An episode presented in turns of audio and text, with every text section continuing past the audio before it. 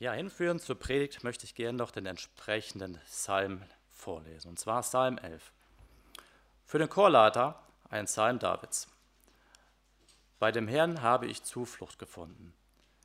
Wie, könntet, wie könnt ihr dazu mir sagen, wenn du in Sicherheit sein willst, flieg hinauf in die Berge wie ein Vogel. Die Gottlosen spannen ihren Bogen, legen Pfeile an und zielen auf die, die aufrichtig sind. Wenn Recht und Ordnung erschüttert sind, was kann der Gerechte dann noch bewirken? Doch der Herr ist in seinem heiligen Tempel und herrscht noch immer vom Himmel aus. Er sieht alles und prüft die Menschen auf Erden. Der Herr prüft Gerechte und Ungerechte und hasst alle, die Unrecht und Gewalt lieben. Er lässt Feuer und Schwefel auf die Bösen regnen und straft sie mit Glutwind. Denn der Herr ist gerecht und er liebt die Gerechtigkeit. Die Aufrichtigen werden sein Angesicht sehen. Die Russen testen ihr Atomprogramm. Und zwar ihre Interkontinentalrakete SX-X-30 Satan II braucht von Kaliningrad nach Berlin 106 Sekunden. Also diese Rakete mit dem Atomsprengkopf dran von Kaliningrad mit dem Namen SXX-30 Satan II nach Berlin in 106 Sekunden. Nach London braucht sie 202 Sekunden und nach Paris 200 Sekunden.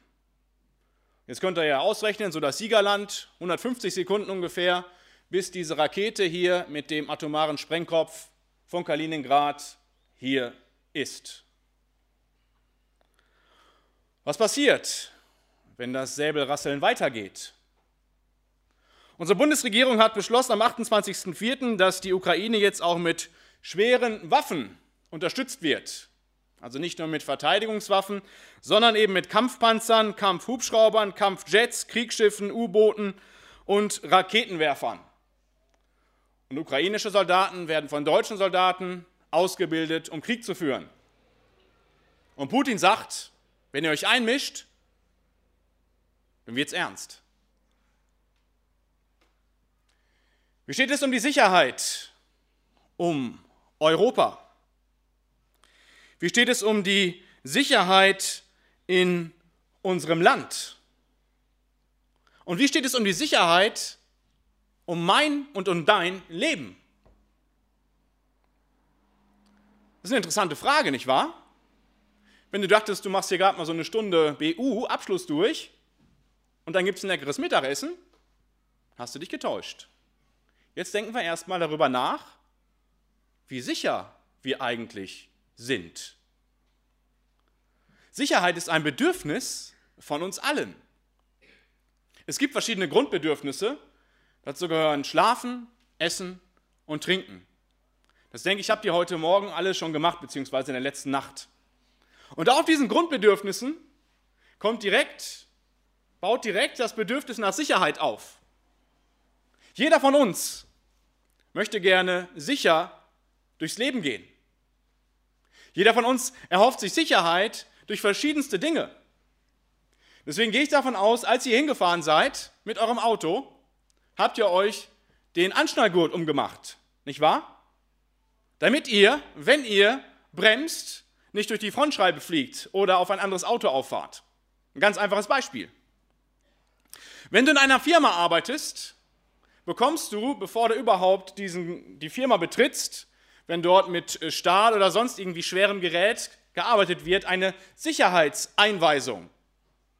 Dir wird gezeigt, was du machen musst in einem Notfall, wo der Notfallknopf ist. Du bekommst eine Einweisung Erste Hilfe, weil wir uns nach Sicherheit sehnen und wir gerne sicher durchs Leben kommen möchten. Wenn du im Internet aktiv bist und einen E-Mail-Account hast, wovon ich ausgehe, dass das, dass das die meisten sind, die hier sitzen, dann hast du, um deine E-Mails zu checken, vorher ein Passwort einzugeben, was du dir selber aussuchst. Weil du nicht möchtest, dass die ganze andere Welt im World Wide Web deine E-Mails liest. Sicherheit im Internet. Wenn du deine Bankgeschäfte im Internet machst, also Online-Banking, da gibst du auch dort Passwörter ein. Gute Passwörter, weil du eben nicht willst, dass irgendwelche Menschen dein Konto anzapfen. Sicherheit auch in unseren Gelddingen. Wir sehnen uns nach Sicherheit und Garantien in allen Bereichen unseres Lebens. Wenn du eine Ehe eingehst, dann möchtest du eine gewisse Sicherheit haben. Deswegen schließen viele einen Ehevertrag ab. Für den Fall der Fälle, dass es schief geht, man eben dann nicht die ganzen Rechnungen bezahlen muss. Wir sehnen uns nach Sicherheit bei unseren Kindern. Deswegen gibt es super sichere Kindersitze und Kinderwagen. Nach oben sind da preislich keine Grenzen gesetzt, weil unsere Kinder uns ja das Wichtigste sind und wir wollen, dass sie möglichst sicher aufwachsen. Deswegen setzt du dein Kind ja nicht einfach so hinten ins Auto und sagst, ah komm, fahren wir einfach mal drauf los. Du möchtest, dass dein Kind auch sicher ankommt. Und wir sehnen uns nach Sicherheit auch bei unserer Gesundheit. Deswegen versuchen wir so halbwegs auch darauf zu achten. Nicht so viel fettiges Fleisch, nicht so viel fettiges Essen, nicht so viel Alkohol, nicht so viel Rauchen. Wir wollen ja mindestens 75, 80, 85 Jahre alt werden. Also Sicherheit, das soll eigentlich unser ganzes Leben bestimmen. Und wenn dann mal etwas schief läuft, so sind wir Deutschen gestrickt, wenn mal was passiert, dann haben wir gegen alles noch eine Versicherung. Wir sind das Land mit den meisten Versicherungen.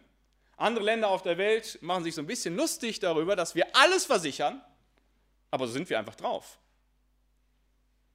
Wir haben eine gewisse Angst, the German Angst, die deutsche Angst. Damit wird natürlich auch gespielt.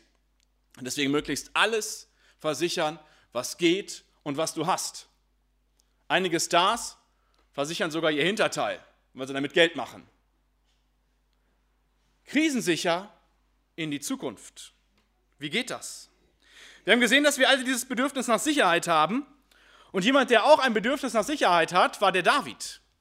David hat diesen Psalm 11 geschrieben.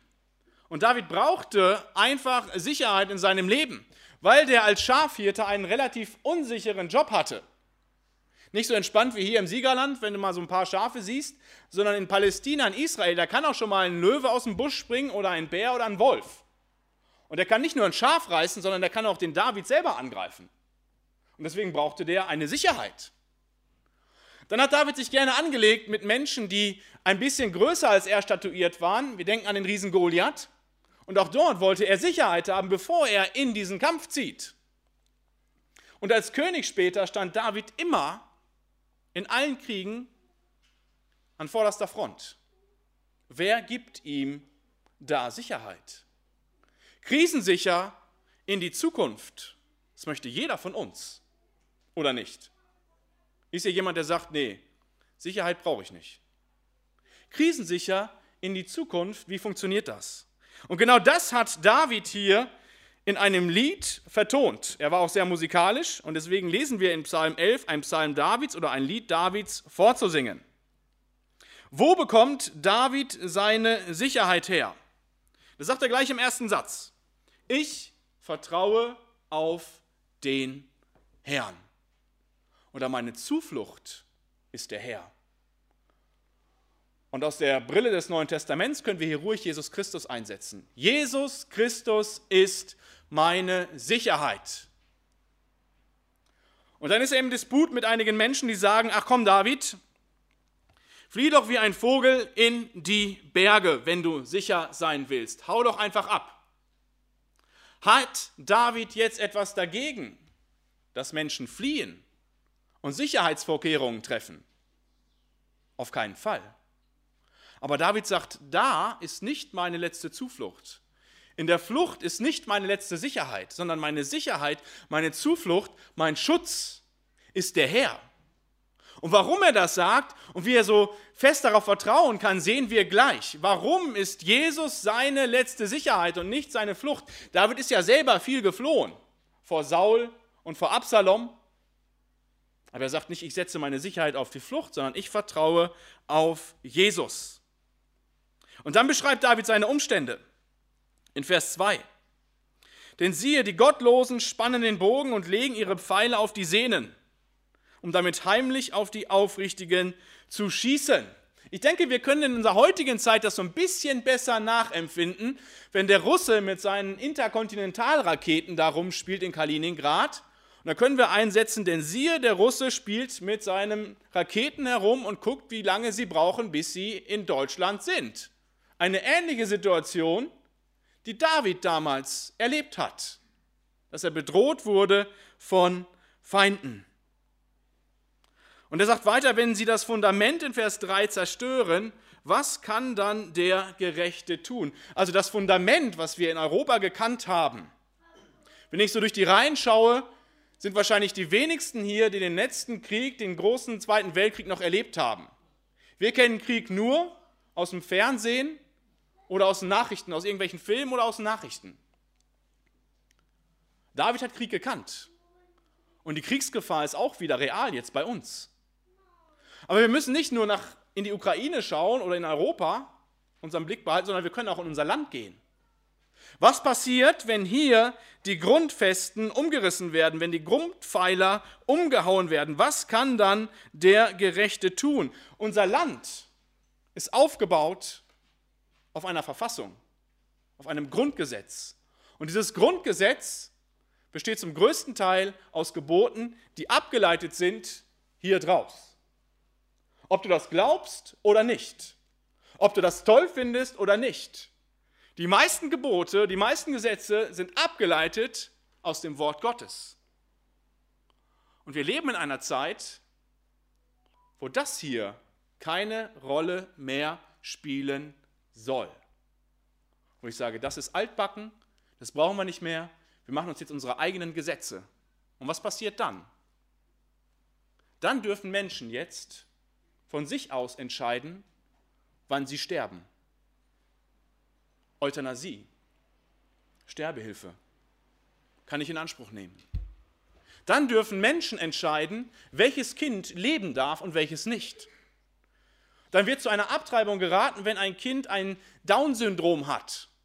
Und es wird nicht noch zur Abtreibung geraten, demnächst soll sogar Abtreibung beworben werden dürfen. Das heißt, es, das hier ist nicht mehr wichtig, dass Gott derjenige ist, der das Leben gibt und das Leben nimmt. Wir sind selber Gott. Und wir merken, wie die Grundpfeiler unserer Gesellschaft umgerissen werden. Der Schutz der Familie, der wird mit Füßen getreten. Gott sagt Vater und Mutter, Mann und Frau zeugen Kinder und sind wichtig für eine gesunde Familie. Und heute sagen wir, nee, das geht auch mit Mann mit Mann, Frau mit Frau, Mann mit Frau und Frau und Frau und Frau kommt demnächst. Und wer weiß, was noch kommt.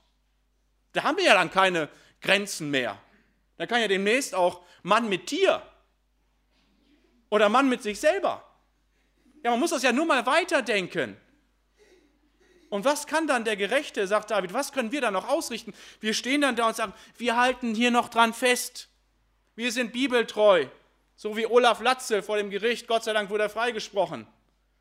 Aber wir merken, wie alle um uns drum herum, wie alles um uns herum immer mehr umgerissen wird. Was kann man da noch machen? Also unserer Gesellschaft wird der Boden unter den Füßen weggezogen. Und was macht David dann in so einer Situation? David wendet seinen Blick ab von den ganzen Problemen und den Herausforderungen und er richtet ihn auf seinen Herrn in Vers 4. Der Herr ist in seinem heiligen Tempel. Der Thron des Herrn ist im Himmel. Was hat das mit mir zu tun? dass Gott oben auf seinem Thron sitzt. Was hat das mit mir zu tun? Dass Gott im Himmel ist. Er ist auch so weit weg. Was möchte David ausdrücken? David möchte ausdrücken, dadurch, dass er einen Blick in den Himmel wirft, der Thron steht für Herrschaft. Egal, was hier unten passiert, in Europa, in Deutschland, in meinem Leben, Jesus regiert. Und das ist wichtig zu wissen für mein Leben. Nicht nur für die fünf BUler, sondern für alle, die hier sitzen. Egal was passiert, egal wie viele Raketen der Russe noch testet, Jesus regiert. Egal welche Herausforderungen du in deinem Leben zu bestehen hast, ob das in der Schule ist, ob du gemobbt wirst oder auf deinem Arbeitsplatz ist oder ob das in deiner Familie ist, die vielleicht gerade den Bach runtergeht, Jesus regiert. Egal was noch kommt, Jesus regiert. Und es geht nichts an Jesus vorbei ohne seine Erlaubnis.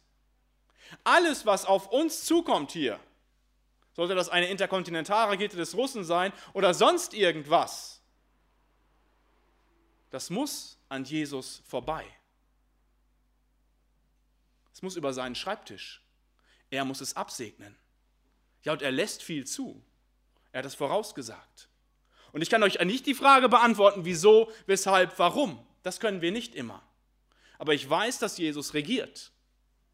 Und wenn Jesus regiert und du mit Jesus unterwegs bist, und ich lege dir das ans Herz, du musst mit Jesus unterwegs sein, warum sehen wir gleich, dann kannst du mit der Kraft Jesu all das, was er auf dich zukommen lässt, stemmen.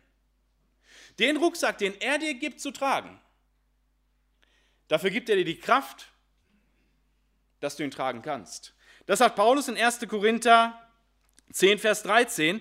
Da sagt er, Gott steht treu zu euch. Er wird auch weiterhin nicht zulassen, dass die Versuchung oder die Probe größer ist, als ihr es ertragen könnt. Wenn euer Glaube auf die Probe gestellt wird, schafft Gott auch die Möglichkeit zu bestehen. Also wenn du durch Schwierigkeiten gehst, wenn unser Land durch Schwierigkeiten geht und wenn du mit Jesus unterwegs bist, dann gibt er dir dieses Versprechen. Und da dürfen wir ihm glauben und vertrauen, er gibt mir die Kraft, das durchzustehen. Er führt mich krisensicher in die Zukunft und auch durch die Zukunft. Das hat er mir versprochen. Hast du das in Anspruch genommen für dich? Ist Jesus dein Herr?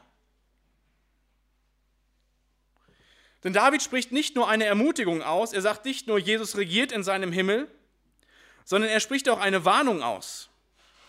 Er sagt, der Herr ist in seinem heiligen Tempel, der, Herr, der Thron des Herrn ist im Himmel, seine Augen sehen herab, seine Blicke prüfen die Menschen. Der Herr prüft den Gerechten, aber den Gottlosen, der Unrecht liebt, den der Unrecht liebt, hasst seine Seele. Gott kennt dich durch und durch. Du kannst dich hier in deiner Kirchenbank verstecken und schon aufs Mittagessen freuen. Gott kannst du nichts vormachen. Er weiß, was deine Ängste sind, was deine Sorgen sind, was deine Struggles, deine Kämpfe sind und er weiß auch, wo du stehst. Er weiß, ob du an ihn glaubst oder nicht. Er weiß, ob du alle Christen für bekloppt hältst, dass man noch daran festhalten kannst. Er kennt dich. Und irgendwann musst du dich vor Gott rechtfertigen. Denn es ist dem Menschen gesetzt, einmal zu sterben und danach das Gericht. Und Gott prüft heute schon mein und dein Herz. Auch wenn wir anderen Menschen gerne etwas vorspielen und so tun, als ob alles in Ordnung ist, Gott prüft mein Herz und er prüft dein Herz und er weiß, wo du stehst. Und dann gibt es nur zwei Wege. Da gibt es keine Grauzone. Zwei Wege. Und du musst wissen, auf welchem Weg du gehst. Entweder bist du mit Gott unterwegs, mit Jesus unterwegs, oder du bist es nicht. Die Perspektive, wenn du nicht mit Jesus unterwegs bist, die steht in Vers 6. Er wird Feuerkohlen, Feuer und Schwefel auf die Gottlosen regnen lassen und ein sengender Wind wird ihnen zuteil. Du kommst in die Hölle. Und jetzt kannst du sagen, ja, das ist ja lächerlich, an die Hölle zu glauben. Stimmt, tun nicht viele Menschen. Aber ich glaube an die Hölle. Ich glaube an die Hölle, dass es ein schlimmer Ort ist, wo alle diejenigen hinkommen, die Jesus nicht als ihren Herrn und Heiland angenommen haben. Und deswegen sage ich es dir, ich sage es Ihnen heute so direkt. Es ist meine Aufgabe, es Ihnen zu sagen. Wenn du Jesus nicht hast, bist du auf ewig verloren. und du kommst in die Hölle. Aber wenn du Jesus hast, dann gehörst du zu den Gerechten und Gott ist zufrieden mit dir. Hast du Jesus nicht, hat Gott ein Problem mit dir. Denn er ist zornig auf dich. Denn weil wir nämlich auch diejenigen sind, die Unrecht lieben.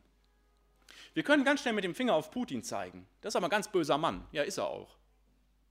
Aber wie oft bin ich Putin vielleicht in meiner Ehe oder in meiner Familie? Ein kleiner Tyrann, der seine Frau tyrannisiert, vielleicht nur ganz subtil. Einfach dadurch, dass ich ihr zeige, dass sie mir egal ist, ich mein eigenes Ding mache, der sich nicht um seine Kinder kümmert und ich sie dadurch auch tyrannisiere. Also wir müssen nicht auf Putin zeigen. Zuerst muss ich schauen, wo ich stehe. Und dass ich sehe, dass ich von mir aus nicht zu den Gerechten gehöre. Und deswegen ist der einzige Weg dieser hier, das Kreuz. Da, wo Jesus für meinen Mist gerade gestanden hat und für deinen. Und das ist die wichtigste Entscheidung, die du triffst. Wenn du krisensicher in die Zukunft gehen willst, führt kein Weg am Kreuz vorbei. Denn krisensicher in die Zukunft bedeutet, dass Jesus dir eine Perspektive schenkt, die über dieses Leben hinausgeht. Ich weiß nicht, wie alt du wirst, das weißt du selber nicht. Vielleicht wirst du 80, 85, vielleicht aber auch nur 45. Aber was danach kommt, das sind die zwei Wege. Entweder Hölle oder Himmel. In Vers 7 steht, denn der Herr ist gerecht und liebt Gerechtigkeit. Die Aufrichtigen werden sein Angesicht schauen. Ich habe euch jetzt so ein bisschen die Hölle heiß gemacht. Vielleicht finden das einige gar nicht schön. Auf der anderen Seite möchte ich euch den Himmel lieb machen. Diejenigen, die mit Jesus unterwegs sind, die werden sein Angesicht sehen. Was heißt das? Wir werden Jesus von Angesicht zu Angesicht im Himmel sehen. Und wisst ihr, was das Geniale ist am Himmel? Im Himmel wird es kein Leid mehr geben. Deswegen, als Johannes einen Blick in den Himmel wirft, schreibt er im letzten Buch der Bibel in Offenbarung 21, er wird alle ihre Tränen abwischen. Und seien wir doch mal ehrlich, wir wollen einen solchen Ort. Einen Ort, wo es kein Leid mehr gibt. Wo wir nicht mehr weinen müssen wo Gott selber bei dir vorbeikommt und deine Tränen abwischt, wo er all das, was, was dir angetan wurde, einfach wegnimmt. Also Johannes sagt, er wird alle ihre Tränen abwischen, es wird keinen Tod mehr geben und keine Traurigkeit, keine Klage und keine Quälerei mehr. Was einmal war, ist für immer vorbei. Wisst ihr, wofür die Großen und Reichen ihr Geld ausgeben? Jeff Bezos, der Gründer von Amazon, der hat alles. Nur eins hat er nicht, ewiges Leben und der steckt Kohle in Start-ups, damit er irgendwie sein Leben verlängern kann oder dass man demnächst vielleicht aus Toten wieder lebendige Leute machen kann. Das werden sie nie schaffen. Das kann nur Jesus. Und mit Jesus bekommst du das geschenkt. Du bekommst, bekommst mit Jesus den Himmel geschenkt. Den Ort, wo es kein Leid und keinen Tod mehr gibt. Und das Geniale ist, im Himmel wird es auch kein Sicherheitssystem mehr geben. Wir werden dieses Bedürfnis nach Sicherheit zu 100% gestillt bekommen, denn in der Offenbarung 21, Vers 25 steht, die Tore des neuen Jerusalems, das ist ein Bild für den Himmel, werden den ganzen Tag offen stehen. Mehr noch, sie werden nie geschlossen sein, weil es dort keine Nacht gibt. Also du bist da ganz entspannt. Kannst ganz entspannt schlafen, weil keiner dein Auto klaut, dein Flachbildschirm, dein PC, dein Handy. Du hast Frieden pur. Und wer will da nicht hin? Jesus stellt dich heute vor die Wahl. Für all diejenigen, die noch nicht mit ihm unterwegs sind. Da spricht David die Warnung aus. Lass es nicht drauf ankommen. Die Zukunft ohne Jesus ist sehr bescheiden. Nimm ihn an. Erkenne, dass du Sünder bist und dass du ihn brauchst. Und für alle, die schon mit Jesus unterwegs sind, er gibt eine Perspektive für dieses Leben. Alles, was passiert, läuft unter der Kontrolle Jesu. Und Jesus gibt dir die Kraft, es durchzutragen. Und auch wenn du stirbst, wartet auf dich eine großartige Perspektive. Krisensicher in die Zukunft bedeutet für David, dass er seine Sicherheit aus Jesus zieht. David kennt seine Zukunft und weißt, dass Jesus sein Leben trägt. Wer oder was trägt dich und dein Leben? Bist du krisensicher? Bist du gerüstet für die Zukunft? Kannst du mit David sagen, ich vertraue auf den Herrn. Jesus ist meine Zuflucht, ist mein Schutz. Ich bete.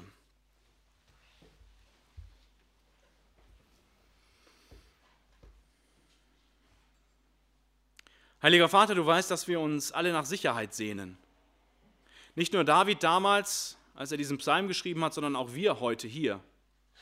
Und du weißt, dass in Europa Krieg herrscht, du weißt, dass auch in unserem Land die Dinge immer weiter abnehmen und du kennst unsere persönliche Situation. Wir können dir nichts vormachen. Du kennst uns durch und durch, du weißt, wo wir stehen. Und ich bete für diejenigen, die dich noch nicht angenommen haben als ihren Herrn und Heiland dass sie die Notwendigkeit erkennen, dass sie dich brauchen, weil sie sonst auf ewig verloren gehen, auf ewig verloren sind. Und ich bete für uns, die wir schon mit dir unterwegs sind, dass wir uns neu bewusst machen, dass du unser Leben in der Hand hältst, dass du uns trägst, dass du regierst. Und dass keine Prüfung auf uns zukommt, die wir nicht mit deiner Kraft stemmen werden können. Amen.